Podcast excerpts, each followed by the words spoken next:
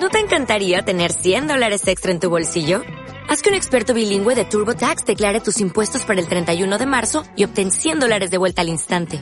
Porque no importa cuáles hayan sido tus logros del año pasado, TurboTax hace que cuenten. Obtén 100 dólares de vuelta y tus impuestos con 100% de precisión. Solo con Intuit TurboTax. Debes declarar para el 31 de marzo. Crédito solo aplicable al costo de la presentación federal con TurboTax Full Service. Oferta sujeta a cambios o cancelación en cualquier momento. Cariño, ¿a quién le toca planchar? A mí, a mí, voy, voy. 20 minutos. No he podido sacar al perro. Le saco ahora mismo. ¡Vamos, Milú! 15 minutos. Estoy de compras en el centro. Anda, ¿me vienes a buscar? Voy para allá. 30 minutos. Es que son 100 kilómetros. ¿No será muy cansado? ¿Cansado? ¿Un viaje por carreteras secundarias en plena noche y, y además con tu madre? ¡Será estupendo! Deporte. Misterio. Actualidad. Humor. Tecnología. Audiolibros. Música. Documentales. Escucha los audios que te interesan cuando quieras y donde quieras. A través de internet o en el móvil. evox.com. Aprovecha tu tiempo.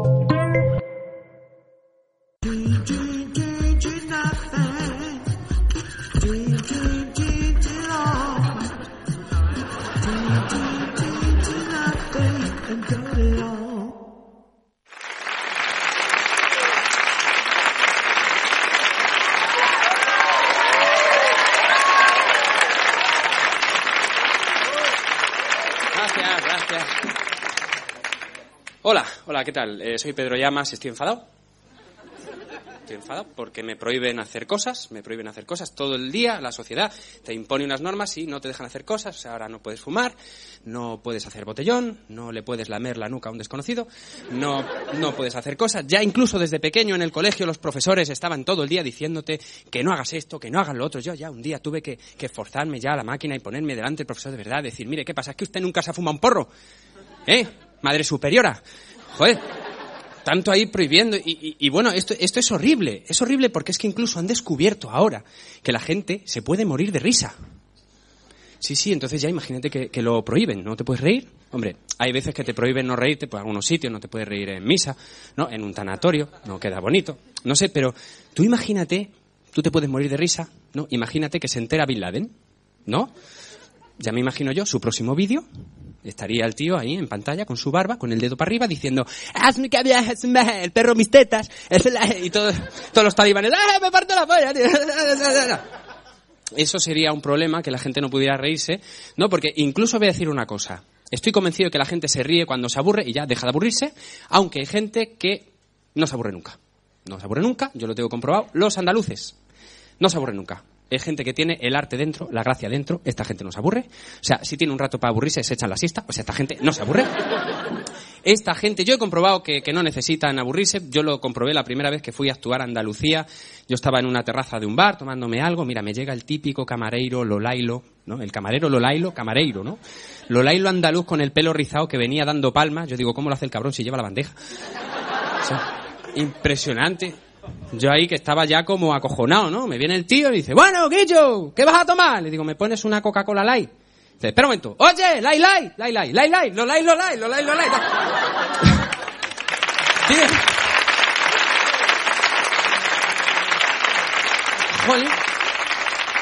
Y se me pone a cantar el tío, ¿sabes? Y eso que le he pedido una Coca-Cola. Le llego a pedir unos huevos a la flamenca y ¿qué hace? Se pone una pineta a los huevos y me hace... "Da, da, da, da, da, da". Joder, no se aburren, no se aburren. Luego hay gente que tampoco se aburre, lo tengo comprobadísimo. Gallardón, no se aburre. No, no tiene tiempo. O sea, se aburre, voy a hacer un agujero. Lo hace. Me aburro y pues voy a hacer una obra, un agujero, agujero. Obra está obsesionado con los agujeros, todo el día haciendo agujeros, agujero, agujero, agujero. O sea, coño, le ha comprado un escaletri a su hijo y ha hecho un agujero en la cocina para soterrarlo. Ha dicho, venga, va a ir por aquí, por los congelados. Este tío está obsesionado, de verdad. Está obsesionado con los agujeros y con las obras. Yo creo que cuando está por la noche con su mujer en la cama, este tío es capaz de llegar a la habitación, quitarse la bata y decir, cariño, aquí está la tuneladora. Y se tira. Es verdad. No se puede aburrir Gallardo. No se puede aburrir. Y esto yo he recapacitado, ¿no? Digo, ¿qué hará la gente cuando se aburre? ¿No? Porque hay gente, muchos de nosotros nos aburrimos y ¿qué hacemos? Pues hay gente que dice, pues yo voy a ir a correr. Y corre. Coge su, su Walmart, ¿no? Con sus auriculares de estos de espuma naranja. Se pone a correr, pero yo me he dado cuenta que hay gente que corre más que otros. ¿Quiénes corren más? Los padres. Sí, llega un momento que un padre se mira a un espejo, saca tripa y dice, esto me lo quito yo en dos días. Y esto es un problema porque mi padre dice, todo contento, me voy a correr, mi madre insatisfecha, ojalá dijera yo lo mismo. Yo vigilando a mi padre a ver qué es lo que va a hacer, porque claro, mi padre es de los que sale y yo tengo una, una teoría, o sea, una cosa es lo que cree mi padre que va a hacer y otra cosa es lo que va a hacer de verdad. Porque mi padre cree que va a hacer en plan Ben Johnson, ¿no?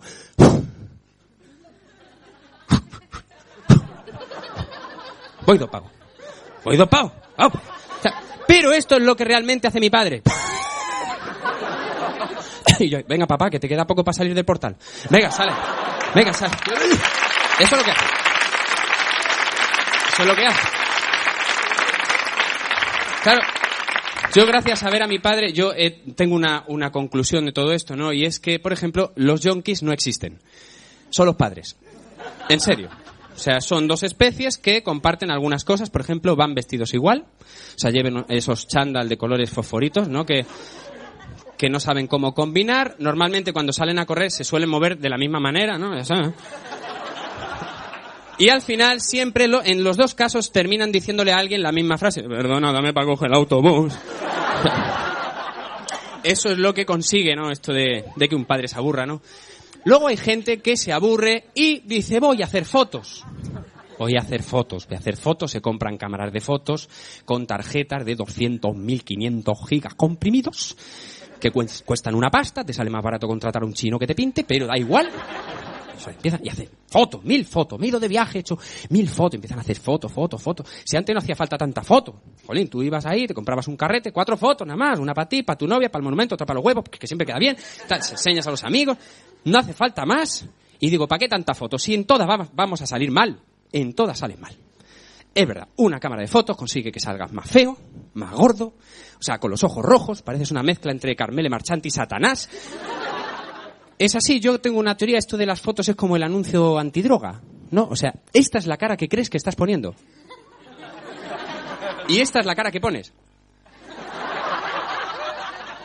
Sí, vamos a, vamos a tener las cosas claras. Si eres feo, eres feo. Si eres feo, ¿por qué hay gente fea? Dice, Camila Parker, es fea. Pues es fea, coño, que parece la prima Yonki de Mercedes Milá. Pues es fea. No te hagas foto. No hagas foto. No hagas foto. Pero bueno, luego también hay gente que se aburre y hace otro tipo de cosas, ¿no? Y, se pone, por ejemplo, a inventar cosas. Los científicos se aburren directamente porque, por ejemplo, alguien le dio por inventar los preservativos. Ya en tiempo de los romanos, ya los usaban, ¿no? Tripas de cerdo y tal. Y dices, vale, pero es que hay gente que se aburre y dice, vamos a darle más cosas a esto. Voy a inventar preservativos de sabores. Y es una cosa que está muy bien, porque tú puedes ir a una farmacia y decir, perdone, ¿me pone unos de sabor a lomo? ¿Lomo? Sí, total, se tiene que comer el chope. O sea, tampoco es... Puedo... No, y, ellos y empiezan a inventar cosas, empiezan a inventar cosas, empiezan a inventar cosas extrañas, como por ejemplo, vamos a ver, yo es una reivindicación que quiero hacer. Tú antes ibas a un cuarto de baño, de un local, de una discoteca, y entonces tú cómo encendías la luz, dándole un botón. ¿No? ¿Vale? Entonces tú te ibas y apagabas la luz con otro, otro botón, ¿no? Y ya está. Pero ahora no. Ahora han inventado un sensor. Entonces tú para mear necesitas un puto máster en Misión Imposible. Porque tú estás ahí, que te entran las ganas, tú vas corriendo, entras, se hace la luz y dices, uy, qué práctico. Te pones a hacer pis, al rato. Tú no sabes por qué, a los 10 segundos estás. Inventas posturas. Cambias de mano. Dice, yo no sé si enciende la luz, pero yo me estoy mirando fijo. O sea, esto es... Y es súper chungo porque luego, gracias a esto, se generan conversaciones típicas de discoteca entre colegas. ¡Eh, tío, que te meado! Y tú, no, que esto es me has salpicado, no me fastidies. Joder. Luego hay científicos que empiezan a investigar cosas extrañas, como por ejemplo la vida sexual de los calamares. Yo he visto documentales de estos temas, está muy bien, aprenden muchas cosas. Sí, porque resulta que los calamares no es que tengan definido el sexo. Básicamente ellos definen el sexo cuando llega un calamar y se la mete. Esto debe ser muy estresante para un calamar. O sea, yo me los imagino acojonados en el arrecife ahí, todos contra el arrecife. Que venga la loca de los mares. ahí. ¡Uy, se te ha caído un euro! Una polla, se me ha caído un euro. Tac. Que eso está muy bien para los animales, que tengan todo esto controlado, el tema de la homosexualidad está muy bien. Nosotros somos una generación tolerante, que por eso lo vemos todo normal. De hecho, gracias sobre todo al nombre que ponían a los bollos en las panaderías cuando éramos pequeños, ¿no? La pantera rosa, el bucanero y el tigretón. Como te pillete como maricón. ¡ay! Y vas asociando y además, gracias a eso, yo puedo decir que yo tengo muchos amigos gays y no pasa nada. De verdad, no pasa nada. Es más, yo tengo un amigo mariquita que viene a mi casa con un problema, yo nunca le daría la espalda. En serio que yo. Estaría ahí. Pero bueno, a mí me gustaría también decir algo con lo que la gente normalmente se divierte, en general. Por ejemplo, con la música. La música, la gente se aburre y pone música, ¿no? Escucha sus canciones. Además, la música une a las personas. Yo esto lo comprobé cuando Rosa, de Operación Triunfo, fue a Eurovisión. Todo el mundo decía, "Buah, vamos a verlo, la canción es una mierda, da igual, no importa, vamos a verlo. Y todos los amigos se reunían en casa, ¿no? Ahí como hermanaos, animando a Rosa, en plan, venga Rosa, venga, tú puedes, venga, dale ahí, gorda, venga, vamos. ta". Y no ganó y te quedas un poco decepcionado. Que luego además yo siempre lo he pensado, ¿no? Porque dices tú, vamos a ver, Rosa, ¿por qué habla tan mal? Pero luego en inglés canta de puta madre. ¿Por qué habla mal? Tendrá un pequeño problema en la boca, el aparato no le ajusta bien, no lo sé, pero en televisión habla muy raro. No se la entiende nada, pero se sube al escenario, se pone a cantar y empieza Something in the wind, I am flying. Joder, es como si fueras y no te la chupara en casa, tío. Yo no lo entiendo. No lo entiendo. No lo entiendo. No. Aunque claro, tú dices, esto de la música es importante hacer un análisis, porque la música es cierto que ha ido evolucionando a lo largo de los años. Esto está muy bien, ¿no? Porque antes pues, teníamos la novena sinfonía de Beethoven, ¿no? Luego el Imagine de John Lennon y ahora los micrófonos. Una evolución que está muy bien, la canción de los micrófonos. Estos sí que se aburrían, los dos que estaban haciendo la canción, o sea, yo me los imagino en un after, hasta el culo de todo, aburridos, más o menos, le estaría diciendo uno a otro, mira, mira, mira, mira. Se me ha ocurrido una cosa. Yo te digo una palabra y tú me contestas lo que te salga los huevos. Venga. Dispara. Proba, proba. Los micrófonos. Muy bien, a ver. La chavala. Los micrófonos. Mira, que está buena. Chupaita. El océano. El océano, que no es gilipollas, los micrófonos. y te haces la canción. Y ya está. Qué gente, tío. Pero menos mal que nos queda la televisión. Ese gran remedio. Que tú te aburres, pone la televisión. Pero cuidado, depende de la hora, pues verás unas cosas o verás otras. Tú estás en casa por la mañana, estos días que no tienes nada que hacer, pones la tele y ves saber vivir. ¿Qué le pasa a ese señor? Está obsesionado todo el día con el agua. Bebe agua. Hay que beber agua, es importante. Bebe agua. Todo el día, bebe agua, que le llaman por teléfono. Yo es que tengo el SIDA. Pues bebe agua. Bebe agua. Día y dices, joder, a ver si cambian la programación. Además, por la mañana lo único que hacen es poner estos programas, estos anuncios, ¿no? De- del crédito directo, ¿no? De, de tú pides 3.000 euros, lo vas pagando a plazos, que deben vender muy pocos, porque yo estoy viendo el anuncio una y otra vez. Sale la misma señora, una maruja, ¿no? Que dice, esta soy yo, y se va a amargar, y esta soy yo con 3.000 euros más de viaje. Eso no vende. Sé más agresivo. Tú en vez de una maruja pon ahí un broker de la bolsa que está diciendo, este soy yo, venga, compra, vende, venga, vámonos, y este soy yo con 3.000 euros más. Fiesta, venga, vámonos, venga, que nos vamos, que nos vamos. Y la gente llama, quiere un crédito, eso, quiere un crédito, quiere un crédito. Eso es lo que mola.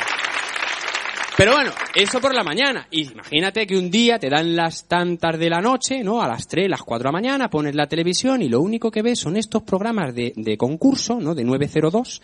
Y tienes que adivinar, es una adivinanza lo que tienes que contestar, facilísima, que nadie contesta. Y el, el presentador está como agobiado. O sea, porque está en el programa diciendo, por un caminito vaca. Va caminando, vaca. Venga, la llamada ganadora. 902, vaca. Hay que entrar a la llamada. ¿Qué es? El antílope. No, joder. Mierda. No, yo creo, luego, luego hay otras cosas también. Esto de la televisión es curioso, ¿no? Porque menos mal que llega un momento en el que todo el mundo ve la televisión, es lo que llaman el prime time, ¿no? Todo el mundo está viendo la tele, ponen estas series de ficción. Voy a aclarar una cosa, son de ficción. Sí, no creáis que esto es verdad. Esto no se lo dicen a los niños. Así me pasó que yo de pequeño estaba traumatizado con el Marco. Marco me traumó. O sea, cada vez que mi madre abría la puerta de casa, a mí se me abrían las carnes. O sea, mi madre iba a abrir la puerta y yo decía, mamá, ¿dónde va? No, que voy a por el pan. Pasa para adentro, golfa. Pasa. Y eso como niño a ti te afecta. Sobre todo te afecta, y esto es una reivindicación que yo voy a hacer, por ejemplo, Barrio Sésamo. Barrio Sésamo, lo que echaron aquí, no, eso está claro que eso es de ficción. Eso, o sea, nadie puede creer que un erizo de felpa de dos metros color rosa esté en el barrio jugando con tus hijos. O sea, no, si lo haces en mi barrio que fumaban muchas cosas, puede ser que sí. Pero yo digo directamente, vamos a ver, vamos a ver, vamos a dejarnos de tonterías. Tú imagínate que esto lo hacemos de verdad. Pero no lo vamos a llevar a un barrio cualquiera, no, lo vamos a llevar a un pueblo de la América profunda. Que vaya y Espinete, estarían los, los dos, la pareja americana ahí, mm, en su rancho, viendo, yo qué sé, mira quién baila. Bueno, en inglés, who's bailing. Estarían ahí, entonces llaman a la puerta, ding dong, llega el otro. ¿Tú, ¿Tú quién eres? Yo soy Espinete, he venido a quedarme. Ajá, espera un momentito. Mary Rose, coge a Bobby y a los muchachos y métete en el cobertizo. ¿Qué pasa, Callahan? ¿Me estás asustando? Nada, tranquila. ¿Pero qué vas a hacer? Lo mismo que hice con el puto naranjito. ¡Ven aquí! ¡Ven aquí!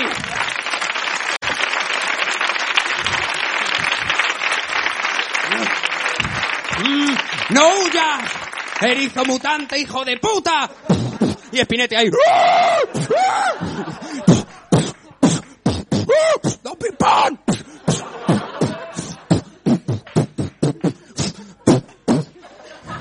Y ahora díselo a los Teletubbies. He matado a Espinete, qué gusto me he quedado. Sí, ¿ves? Eso es ficción. Eso es ficción. House es ficción. House es ficción y la gente no se da cuenta. House, una serie que está muy de moda. Yo tengo un amigo que dice, ¡buah, a House me encanta porque es un médico que tiene muy mala leche, que trata muy mal a los pacientes. Y yo le digo, ¿qué pasa, gilipollas? ¿Tú vas al médico y te da dos besos o qué? Eso es ficción, entre otras cosas, porque tú vas allí, o sea, la serie es muy tonta. O sea, llega un tío que se está muriendo. Entonces llega allí, va al ambulatorio o al hospital, ¿no? Y en 10 minutos, en 10 minutos le hacen una placa, un TAC, una gasometría, un análisis, una biopsia, un colocado sin grumos. Empiezan, o sea, eso en 10 minutos. O sea, tú haces eso en la vida real, tú haces eso en mi ambulatorio y con un enfermo tenemos para cuatro temporadas, colega. Hay que hacer una placa, estamos en octubre, que se venga en julio. Ya apañamos. Ficción, como CSI. CSI es ficción. Eso es ficción, porque yo no me lo creo. O sea, vamos a ver, CSI son unos funcionarios del gobierno que cuando aparece un muerto, pues ellos inve- investigan todo, ¿no? Vale, pero es que esta gente aparece un muerto y con un pelo te adivinan de qué ha muerto, quién la ha matado, si tenía hermanos, si había estudiado la LOXO, el FP, si había comido un fosquito, le había tocado cromo y era rep el cromo, te adivinan todos los cabrones. Eh, coño, que son funcionarios, tú no le des tanto trabajo que esa gente no responde. O sea, tú imagínate, eso es irreal, tú lo haces de verdad, que aparezca un tío, eh, mire, es que he encontrado un pelo con sangre en la chaqueta. Coño, que estoy comiendo, déjame en paz. Eso, eso es ficción. Además, una cosa del CSI que me parece fatal. O sea, tú ves CSI, y de verdad, comprobarlo, tú ves CSI y todos los que aparecen en la serie, todos saben de todo. Da igual de que hablen, pero todos entienden de medicina, de, cosas de forense, de criminología, todos. Eso es ficción. O sea, tú haces CSI en la vida real, no me imagino yo al jefe diciendo a la secretaria, "Mm, secretaria, llame al forense y pregúntele cómo está la víctima. Voy. ¿Que cómo está la víctima? El ociso presenta una incisión en la piel fascia superficial y hoja anterior de la aponeurosis del nervio abdominal, junto a la división de la hoja anterior de la aponeurosis del subpitelio inferior, conjunto al tejido subperitoneal o peritoneo, lo que ha provocado el lóbito. ¿Qué le ha dicho? Que tiene un lobito. ¿Un lobito? Los micrófonos. Digo, sí, un lobito. Sí. Son mentiras. No puedes ver ya series de ficción si te aburren demasiado, pues entonces tú pues te vas al cine, vas al cine, ves tus películas. Lo que pasa es que el cine está un poco en crisis, yo lo entiendo, porque por ejemplo, yo quiero hacer un homenaje, ahora estoy cayendo en la cuenta, ¿no? Un homenaje a un tipo, eh, a Chiquito de la Calzada. Chiquito de la Calzada, que es un humorista andaluz muy gracioso, muy gracioso. Bueno, si fuera gallego sería más gracioso, evidentemente. Sí, porque ya no diría lo típico de siete caballos bien de bonanza, diría siete perceberos bien de Rías Baixas, tal. Bueno, pero más gracioso. Ahora, eso sí, ¿por qué a Chiquito de la Calzada no le han dado otro tipo de películas? Ha hecho películas, ha hecho Condemor. En un alarde de originalidad, Condemor 2. Vamos a ver, vamos a hacer con Chiquito Matris. Le cambiamos el nombre, Hatris. ¿Hay que cambiar los nombres? Vale, pues Neo no sería Neo, sería Neor. Luego está eh, eh, este, el que le da las pastillas y tal, eh, Morfeo, ¿no? Pues sería Morfistro. Y la chavala que va vestida de cuero, Trinity Traum. Claro, Esa película ganaría con Chiquito porque tú imagínate una pelea de 100 agentes trigo por no llamarte Rodrigo. El otro está ahí en plan al ataque, empieza a pegar leche, pa, pa, pa, pa, de pronto se levanta, se congela la imagen, da vuelta a la cámara y hace... Se carga a todo el mundo. Eso es interesante. No como, por ejemplo, una película que me parece lo peor, que es El Señor de los Anillos. El Señor de los Anillos, yo tengo que decir, El Señor de los Anillos, jolín. Tres horas que dura la película. Además, el protagonista es un moñas. Frodo es un moñas. Es un moñas, se ríe todo el mundo de él. Solo hay que ver la historia de qué trata el Señor de los Anillos. Básicamente es una misión súper peligrosa de un anillo que tienen que ir a destruir. ¿A quién mandan? ¿Al mago que tiene poderes? No. ¿Al guerrero que reparte hostias como panes? No. ¿A quién mandan? Al enano los pies grandes. Al Frodo. Que todo el mundo se ríe de Frodo. Todo el mundo. Incluso hay alguna escena eliminada que no la ha puesto el director, pero cuando está Frodo ahí en el campo mirando las flores, seguramente pues aparece algún vecino que le dice, "Mm, por cierto, Frodo, ¿sabes quién se ha dejado bigote? No, mi cipote. Pringao. ¡Hala, tira! Es así. Y ese tío... Da igual. Le dan esta misión, dice, venga, vete ahí con el anillo, no tiene miedo a la muerte, este sí que no tiene miedo a la muerte, o como José Tomás, ¿no? José Tomás, yo quiero reivindicar, José Tomás no es que no tenga miedo a la, a la muerte, es que este es un valiente. O sea, yo he visto corridas de toros y yo he llegado a escuchar al apoderado, pero José, llévate la espada. Y el otro, no, a hostia lo voy a matar. Se le ve así. Y Frodo es el José Tomás de los hobbits, le da igual. De hecho, hay un momento en la película en el, en el que el mago Gandalf hace una reunión para determinar quién tiene que llevar el anillo. Entonces están allí todos reunidos, Frodo no está, está viendo el conciertazo, haciendo moñadas. Y entonces está diciendo Gandalf a todo, ¿Quién va a ser el imprudente capaz de llevar este anillo a tierras lejanas? ¿Quién va a ser el insensato capaz de enfrentarse solo a las fuerzas del mal? ¿Quién va a ser el gilipollas que toc toc? ¿Quién es? Soy Frodo. Hombre, Frodo, pasa, pasa. Venga, que vas a llevar el anillo, ¿eh? ¿Te parece bien? Así, sin más. ¿Te parece? Sí, sí, sí. Muy bien. Por cierto, ¿sabes quién se ha dejado bigote? ¿No? Sí, bien, bien. Es... Además, fijaos, a mí no me extraña que manden a Frodo porque, total, el malo del Señor de los Anillos es un poco absurdo, ¿no? Sí, porque es Sauron, ¿no? Sauron que es, una torre, que tiene un ojo, que habla. Eso no da miedo, hombre. Tú, tú cambia ahí, pon alguien que dé miedo de verdad. Tú pon a José Luis Moreno. Sí, hombre, ya hizo de malo en Torrente, pues tú pon ahí a José Luis Moreno. Sería una pasada el final de la película, ¿no? Cambiaría todo, la, la familia iría entera. Vamos a ver a José Luis que hace de malo. Guay, se van todos allí. Entonces están todos los muertos ahí en la batalla. De pronto se levanta José Luis Moreno de entre las cenizas. Frodo. Esta vez has ganado. Te llevas el ordenador y 600 euros. ¡Uh! ¡Ahí todo! Claro. Esto mola. Sí, y fíjate la cantidad de cosas que hay para no aburrirse. Yo, yo he, de- he determinado no aburrirme de otra manera. Yo es que he decidido tener un hijo. He dicho, no me voy a aburrir más, voy a tener un hijo. Ya hubo gente que me advirtió, me dijo, bueno, cuando tengas un hijo, cuando se quede embarazada tu mujer, bueno, le va a cambiar el carácter, ya verás. Sí, sí, le va a cambiar las hormonas, le cambia el carácter y tal. Y yo no sé, yo una mañana me levanto, le digo, buenos días, mi amor. Me dijo, vete a la mierda. Y digo, joder, está como siempre. O sea, tampoco para. Ahora, pobrecitas, ¿no? Porque se quedan embarazadas y ellas, como si es verdad que les cambian las hormonas, empiezan a comer más porque hay una criatura dentro que está creciendo, ¿no? Pues claro, ellas van creciendo de tamaño, así, a lo ancho, a lo alto, tal, se ponen en el sofá y no parece tu mujer, parece Jabba el Hat, ahí tumbas. Sí, que una vez yo pregunté, cariño, ¿qué vas a cenar? Me dijo, mis amigos Kababuki.